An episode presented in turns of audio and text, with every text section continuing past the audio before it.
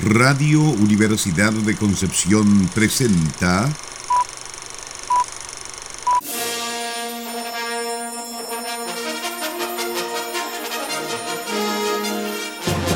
De película.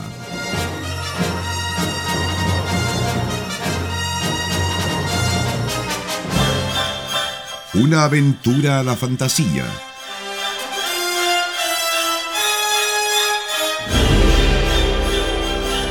un paseo por las imágenes que guardan tu memoria.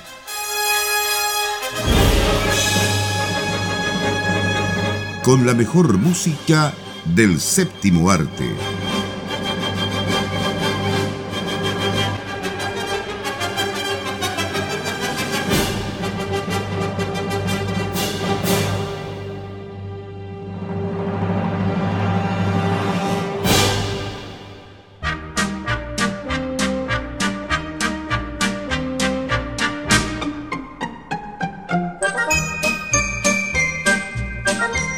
Buenas tardes, estimadas auditoras y auditores. Le damos la más cordial de las bienvenidas a este programa de película en Radio Universidad de Concepción 95.1 FM y a todos también nuestros auditores que tenemos por allá por Chillán, ¿cierto? Y sus alrededores en la radio La Discusión. ¿Cómo están, queridos amigos? Bien, estoy contenta porque ya al fin llegó This the Season, como dirían por ahí.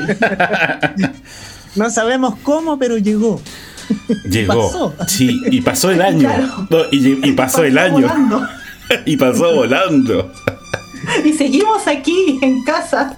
Así es. Pero bueno, es la idea, ¿no? Eh, aprovechar estas instancias y también el receso universitario que esta vez no nos mandó hacia afuera, sino que nos mantuvo aquí porque las fechas lo ameritan, ¿cierto? Para tener un especial navideño. Algo que ya veníamos desarrollando desde el capítulo anterior, ¿no? Con Tokyo Godfathers, pero que ahora nos trae una película ya no eh, tangencialmente navideña, sino directamente. Pero además debo añadir una joya reciente de la animación y que va a dar mucho paño que cortar. Por supuesto. En, este programa. Para mí era la ganadora de ese año de los premios Oscar no otra película. para todos, menos para el jurado que no ve las películas, pero ya hablaremos de eso más adelante. Ojo, para todos nosotros tres, al menos. Claro, claro, Nadie más opina. Claro, igual concordamos en ese, en ese caso. Chiquillo, eh, recordando un poco, como decía Nicolás, eh, que vamos con, estas películas de Navidad, eh, realmente debo nuevamente decirle a nuestros auditores, traten de ver Tokyo Godfather, porque qué película más tremenda la que pudimos, eh, tuvimos la oportunidad, ¿cierto?, de eh, ver y comentar el programa anterior. Yo la he recomendado por todos lados.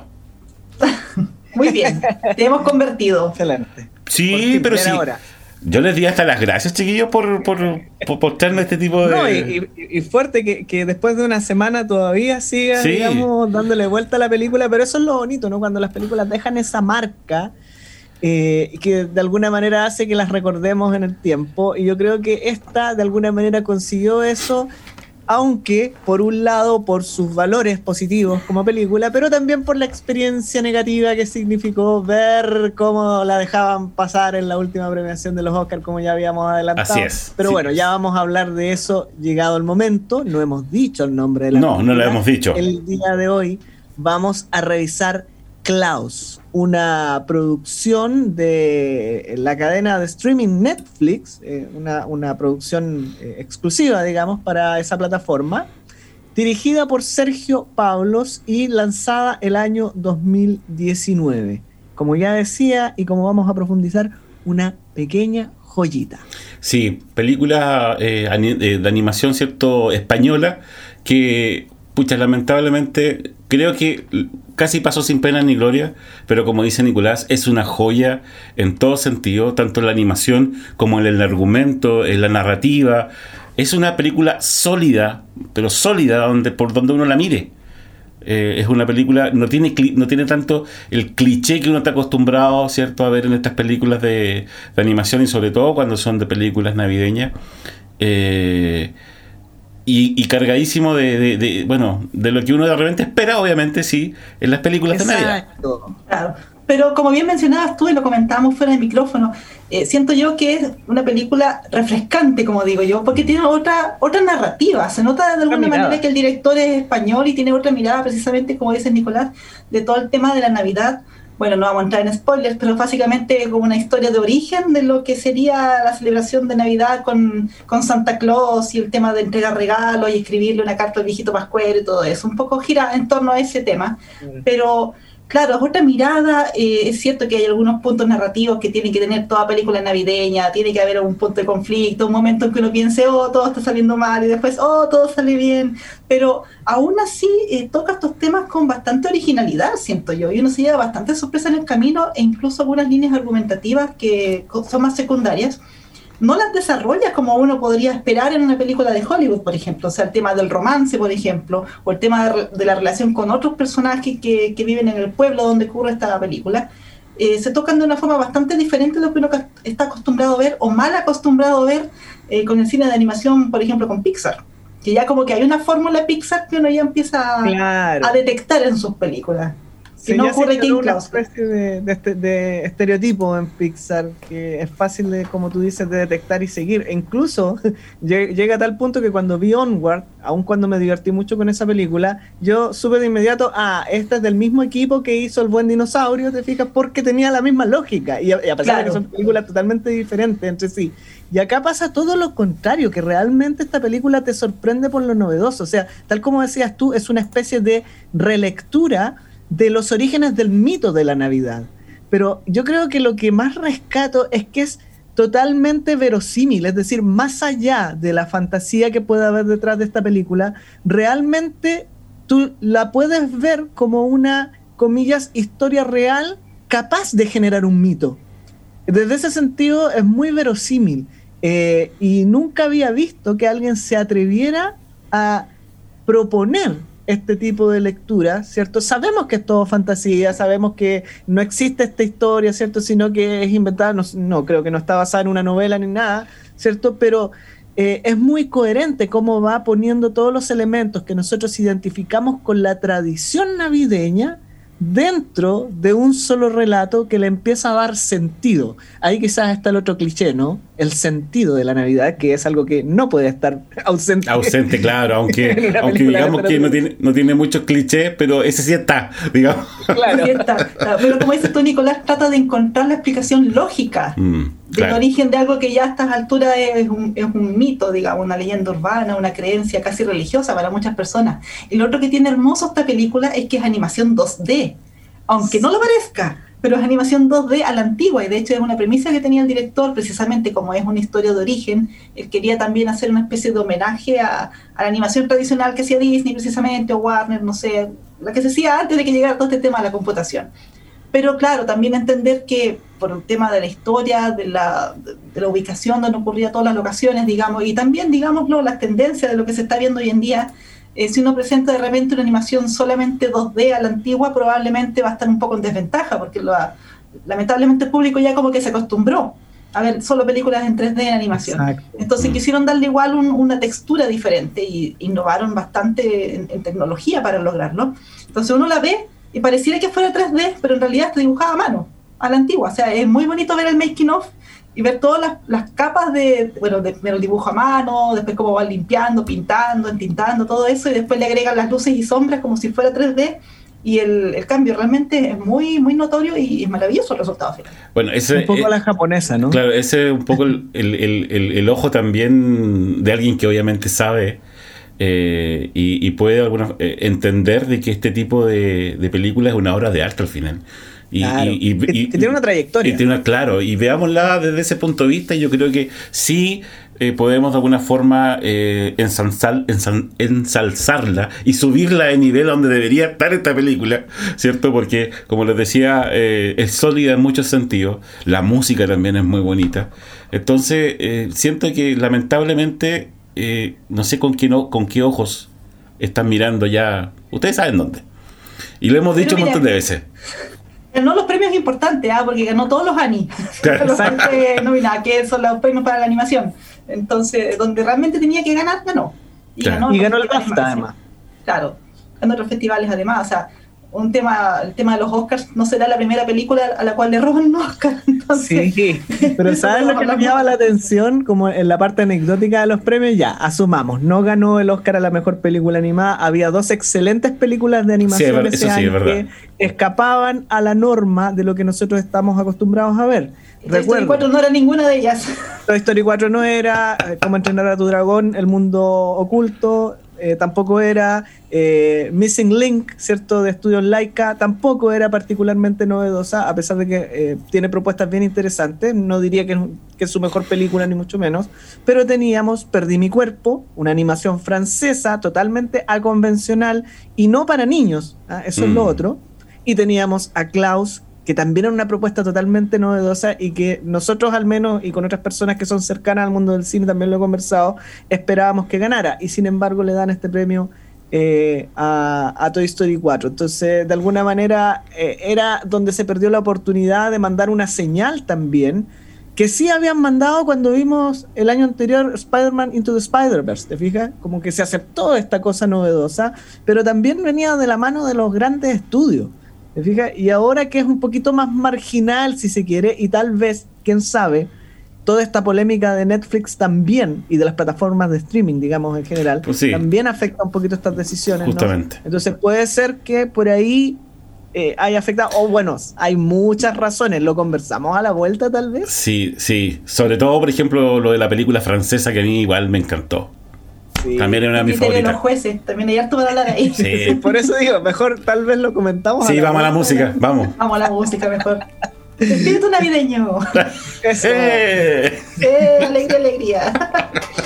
Estamos revisando la película Klaus, dirigida por Sergio Pablos, una producción del año 2019. En esta ocasión, la música viene de la mano del compositor madrileño Alfonso González Aguilar.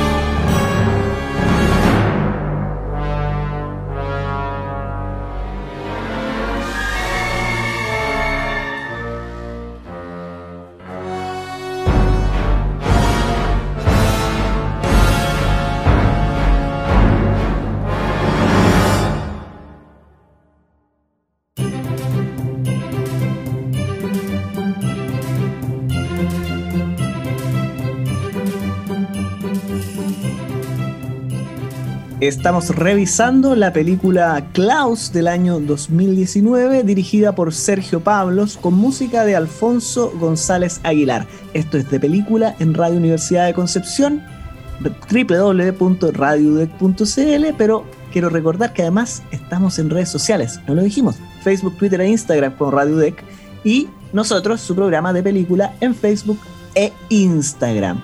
Oye, oigan, quería destacar, a propósito de que mencionamos la, trayectoria eh, de estos personajes desconocidos, ¿no? Por un lado tenemos a Alfonso González Aguilar, que nosotros no lo ubicamos porque no nos suena simplemente, pero es un compositor madrileño bastante joven, de alrededor de 35 años, formado en Berkeley, y que ha tenido una participación relativamente importante dentro del mundo del cine, eh, considerando que eh, es un, outsider, por así decirlo.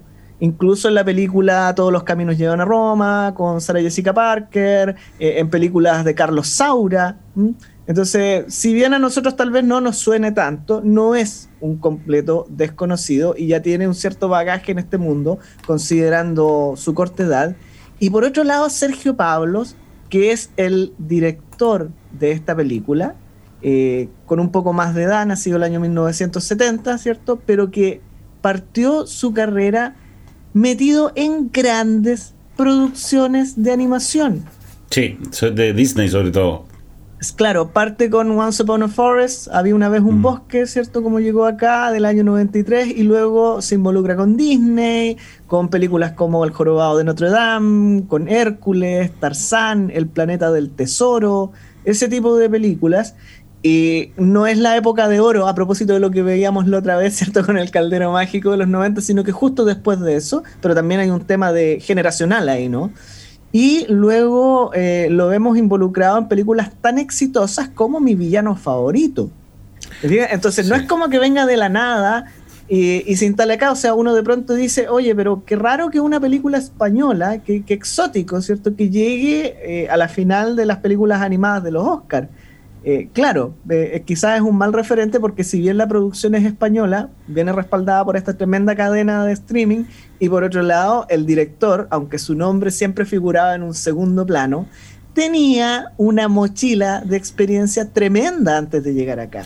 Sí, y bueno, en, grandes producciones y como, mira, en, varias de ellas como creador de personajes o animador de ciertos personajes, ¿cierto?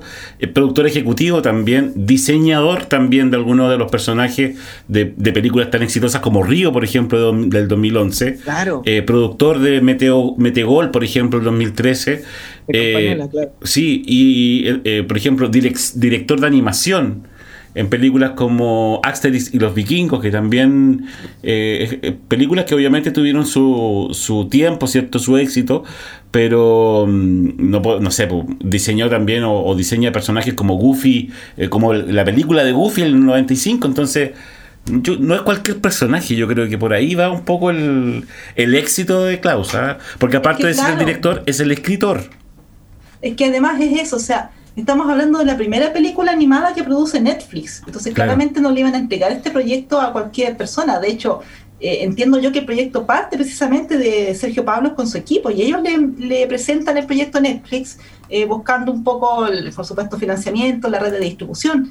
Y precisamente para eso ellos desarrollaron toda esta nueva como eh, propuesta visual que hicieron de animación 2D con, con, textura y sombras como si fuera 3D, el tema de la historia, por ejemplo, los diseños de personajes, todo que es distinto a lo que se está haciendo hoy en día en la industria, o sea, de por sí uno lo ve y es, bastante original.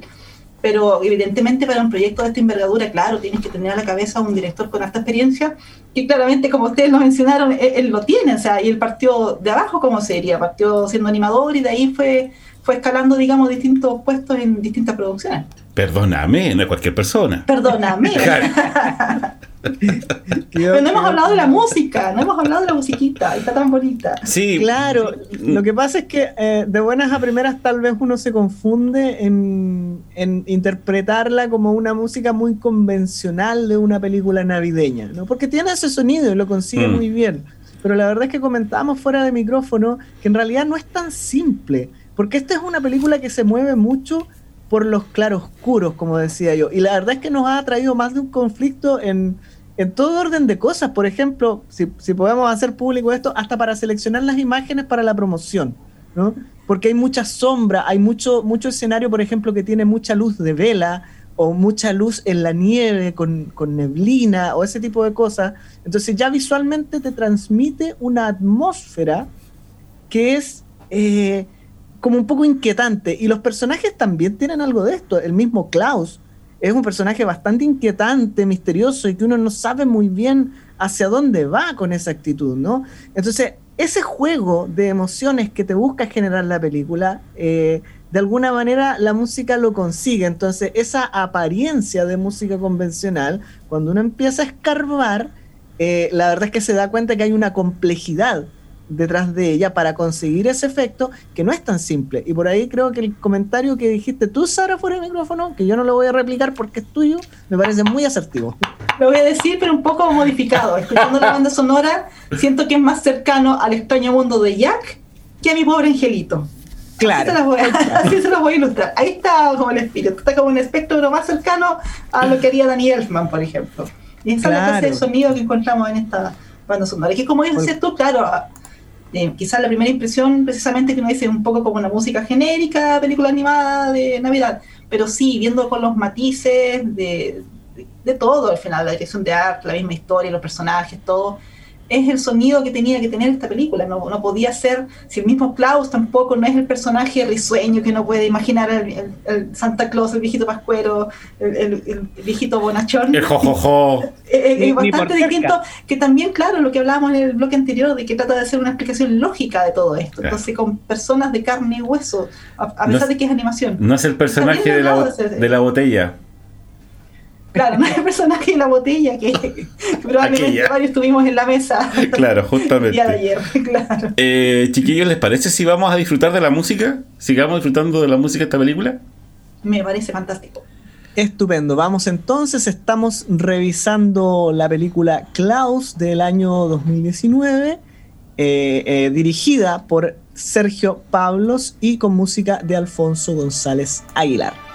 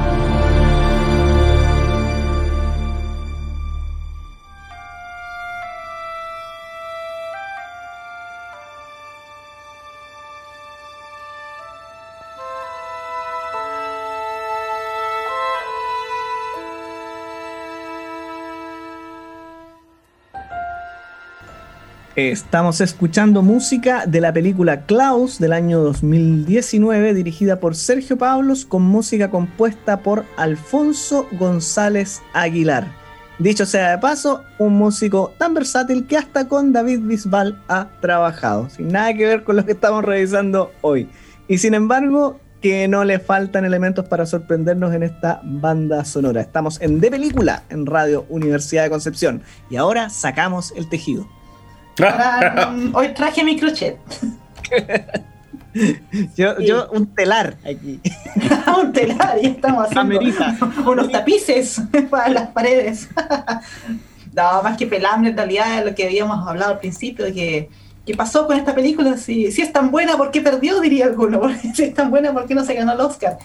Y bueno, hay distintos factores, ¿ah? ya lo mencionamos, el hecho de que sea una producción de Netflix, más encima dirigida por un español, yo creo que esos son dos puntos de desventaja con respecto a las otras películas que estaban en competencia.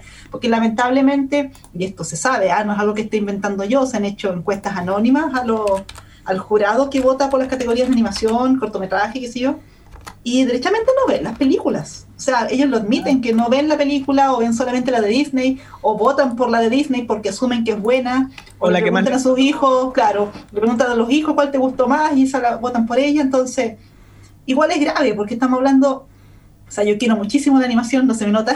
No. es una forma de arte tan válida como todas las otras. O sea, y es tremendo lo que se puede lograr, eh, requiere muchísimo talento. Entonces, que se ningunee de esa manera en los Oscars en particular, eh, no sé, me parece bastante grave. Y, y, no quiero pensar que hayan ganado Toy Story 4 solamente porque era la cuarta parte de Toy Story, pero es muy probable que haya ganado solo por eso, que no hayan ni visto las otras películas. Sí. Fíjate que es muy curioso lo que pasa con esta película en términos de premiaciones. Bueno, porque ya lo dijimos, ¿no? Eh, quedó eh, excluida finalmente del, del Oscar. fue nominada, por supuesto, pero no fue bien considerada por razones que quién sabe, o sea, dentro de todo lo que tú has mencionado, y sin embargo en los premios Annie arrasó, y ahí estamos hablando de los especialistas, o sea, de los que sí van a ir a ver esta película porque se dedican a la animación. Ganó a la mejor película de animación, a la mejor dirección, al mejor guion gráfico, a la mejor animación de personaje, al mejor diseño de personaje, al mejor diseño de producción y a la mejor edición. Estamos hablando de siete premios pocas películas consiguen eso. Y luego también ganó el BAFTA el año 2020 a la mejor película de animación. Lo que me llama mucho la atención es que a pesar de todo eso, en España, en los premios Goya, quedó debajo de la mesa. Nominada a la mejor película animada y nominada también por canción original y no ganó ni una en su propia patria. Y luego me pregunto también, ¿había algo realmente que compitiera o es que esta cosa de depender de las cadenas y de los presupuestos externos de alguna manera también marca las preferencias del jurado español? Habría que buscar la ganadora. Denme un minuto y les digo quién ganó ese año. Ya, búscala, no, Pero ya dice el refrán, nadie es profeta en su tierra. Nadie, es profeta en su tierra. Tienen que tener en cuenta eso. Por ejemplo, porque ese mismo año también, como decía adelante, Nicolás compitió, por ejemplo, eh, con la película ¿Dónde está mi cuerpo? Que yo encontré que también fue una joya de película. Es decir, eh, eh, es una de las películas que, que yo creo que también podía haber sido a lo mejor actuada por personas de carne y hueso, pero no hubiese sido lo mismo.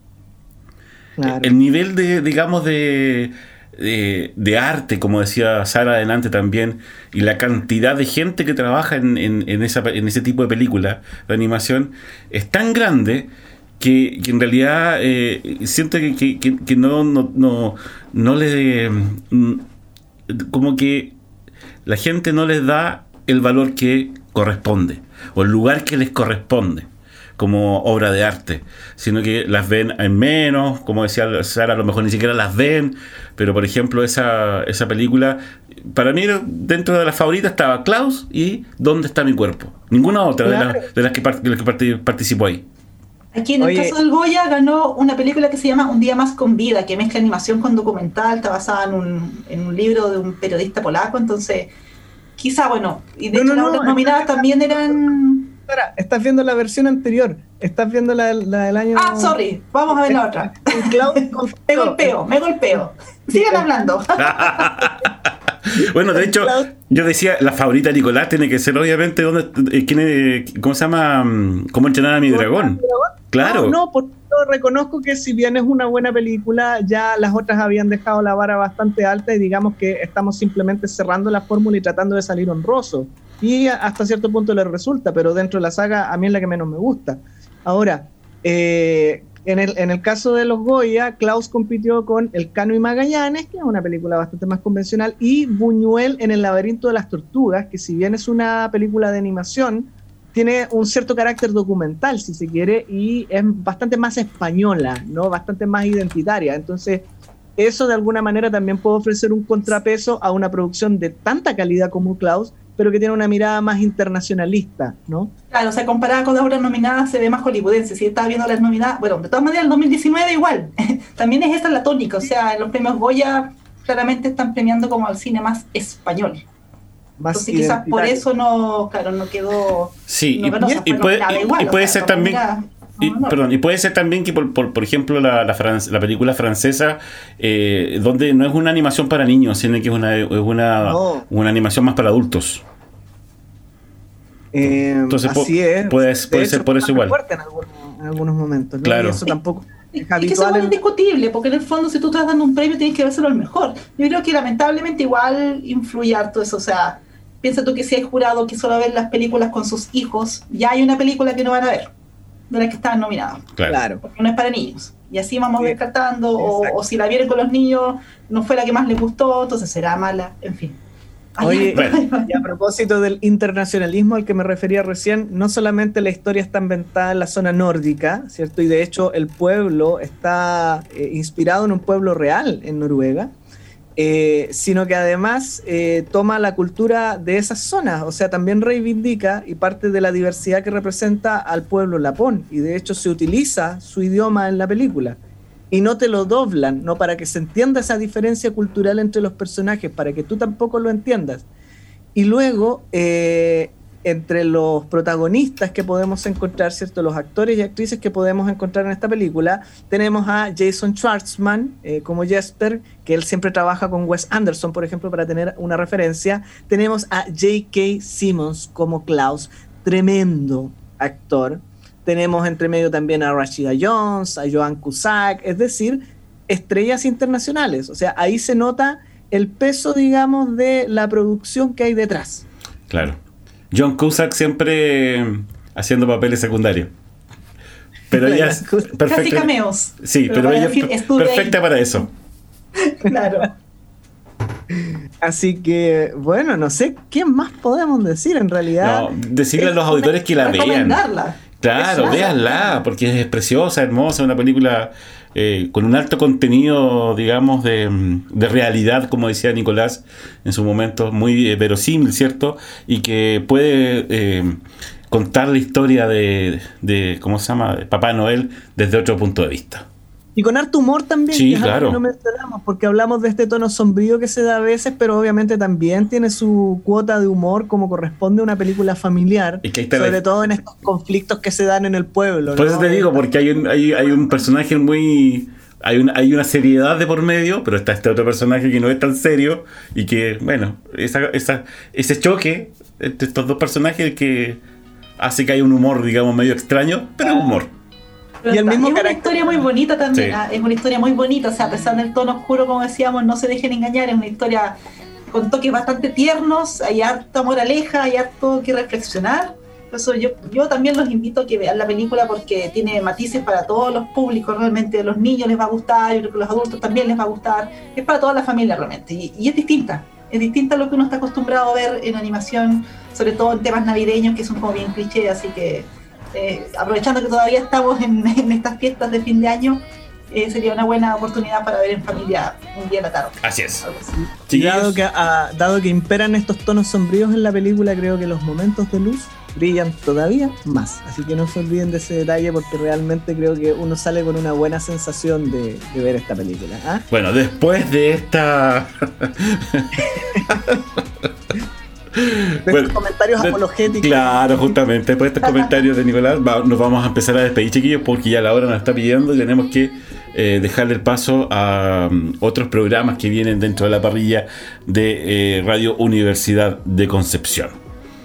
Así es, estamos en el 95.1 de la frecuencia modulada, estamos en www.radiodec.cl, nuestra señal online y página web donde pueden encontrar los podcasts de este, de todos nuestros programas y también las novedades de nuestro equipo de prensa. Estamos en redes sociales como Radio Universidad de Concepción, en Facebook, Twitter e Instagram y nosotros, de película, su programa de los sábados en Facebook e Instagram. Sara, ¿qué sigue a continuación? Ah, se me olvidaba, no los puedo dejar fuera. Estamos también en el 94.7 de la frecuencia modulada, Radio La Discusión de Chillán para Ñuble y el sur de El sí, Un saludo para ellos. Ahora sí, ahora viene Sonido Benquista y después viene Crónica Nacional. Me imagino que tendrá un especial navideño o tal vez no. Eso es una gran sorpresa. Sí, mira que escuché por ahí que ya no tenía, no, tenía que presentar, así que. Me dijeron que no había más música. No había más música, claro. Así que vamos a cerrar la puerta por fuera de Crónica Nacional y vamos a arrojar la llave por ahí. Rayos. oh, rayos. Oh, rayos ya, nos vemos chiquillos, que estén bien. Chao, chao, chao. Chao, chao.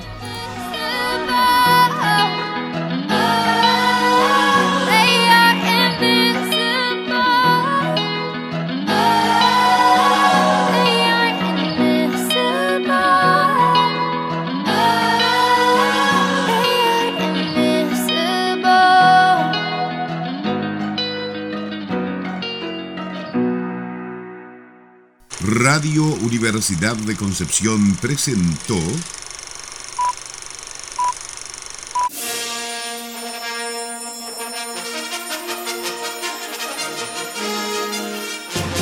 de película.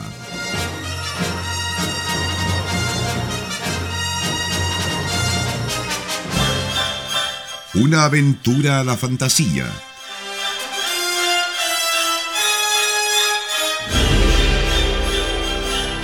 un paseo por las imágenes que guardan tu memoria.